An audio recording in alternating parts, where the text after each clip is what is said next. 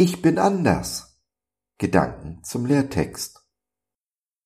Durch seine, Jesu Wunden seid ihr heil geworden. 1. Petrus 2, Vers 24b. Dies ist es, was wir im Abendmahl im Brotbrechen feiern. Jesus, das Brot des Lebens, wurde für uns gebrochen, damit wir durch seine Striemen und Wunden Heilung erfahren. Ja, sagst du, aber ich bin immer noch krank, leide Schmerzen, und ein geliebter Mensch von mir ist an Krebs gestorben. Wie passt das zusammen? Werde ich bestraft? Möchte Gott, dass ich krank bin? Oder anders, warum macht er mich nicht gesund, wenn es doch nur ein Wort von ihm bedarf?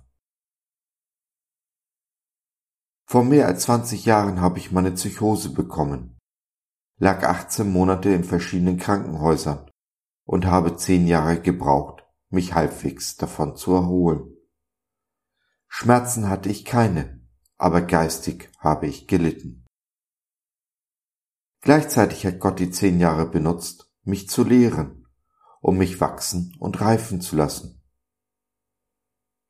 Ich könnte diesen Podcast mit seinen mittlerweile mehr als 200 Folgen nicht schreiben, hätte es nicht die Psychose und die anschließenden zehn Jahre gegeben.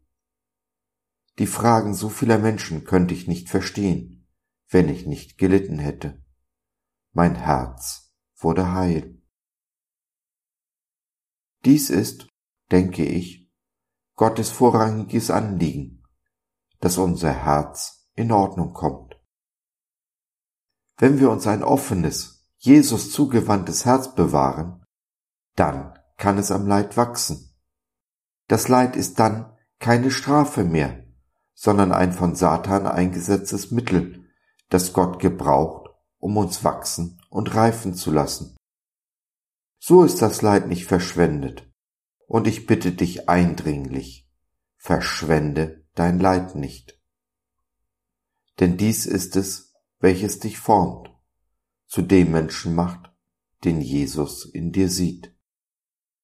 Denn nutzen wir das Leid und den Schmerz, werden wir Sphären einer Gottesnähe erreichen, die die niemals erreichen werden, die ihr Leid wegdiskutieren, vor sich und anderen und ihrem Gott. Leider haben diese Menschen dann meist nichts Besseres zu tun, als uns kluge Ratschläge zu geben. Nein, danke, da wähle ich doch lieber Ersteres. In den zehn Jahren meiner Psychose habe ich meine Grenzen kennengelernt und vor allem gelernt, sie zu respektieren. Aber ich habe auch gelernt, dass auf meiner Seite des Zaunes genügend grünes Gras vorhanden ist, für mich und meinen Nächsten. Ich muss nicht gewaltsam Zäune einreißen, die ich nicht einreißen soll, um an das vermeintlich noch grünere Gras auf der anderen Seite zu kommen. Hier, auf meiner Seite, ist die Fülle.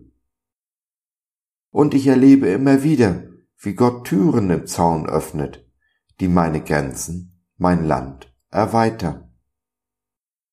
Diese Gelegenheiten will ich nutzen, bis ich im gelobten Land ankomme. Wir alle sind auf dem Weg, und Heilung ist meist ein langsamer, schmerzvoller Prozess. Ein steiler Weg, dornig und steinig. Aber ein Weg, der sich auf jeden Fall lohnt, tausendmal mehr als der breite Weg, den alle gehen. Wir aber gehen nicht den Weg, den alle gehen, denn du und ich sind doch was Besonderes, oder? Wenn du leidest und nicht weißt, wohin mit deinem Leid, dann schreib uns. Gerne würden wir von dir hören und für dich beten.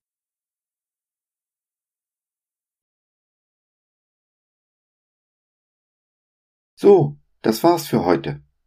Danke, dass du dir die Zeit genommen hast. Wir hoffen, wir konnten deinen Geist anregen und du konntest etwas für dich mitnehmen. Wenn du in unsere Community Jesus at Home reinschnuppern möchtest, Fragen, Anregungen und oder Kritik hast, dann besuch uns doch im Web www.jesus-at-home.de gott.biz. Hier findest du nicht nur Gemeinschaft, Menschen, die den Glauben leben und mit dir teilen wollen, sondern auch viel Interessantes rund um den Glauben. So zum Beispiel unsere Galerie mit vielen mutmachenden Karten. Wenn dir die eine oder andere gefällt, schicken wir sie dir gerne zu. Kostenfrei natürlich. Also, schau rein, lass von dir hören. Wir würden uns sehr freuen. Bis dahin, alles Liebe. Dein Josef.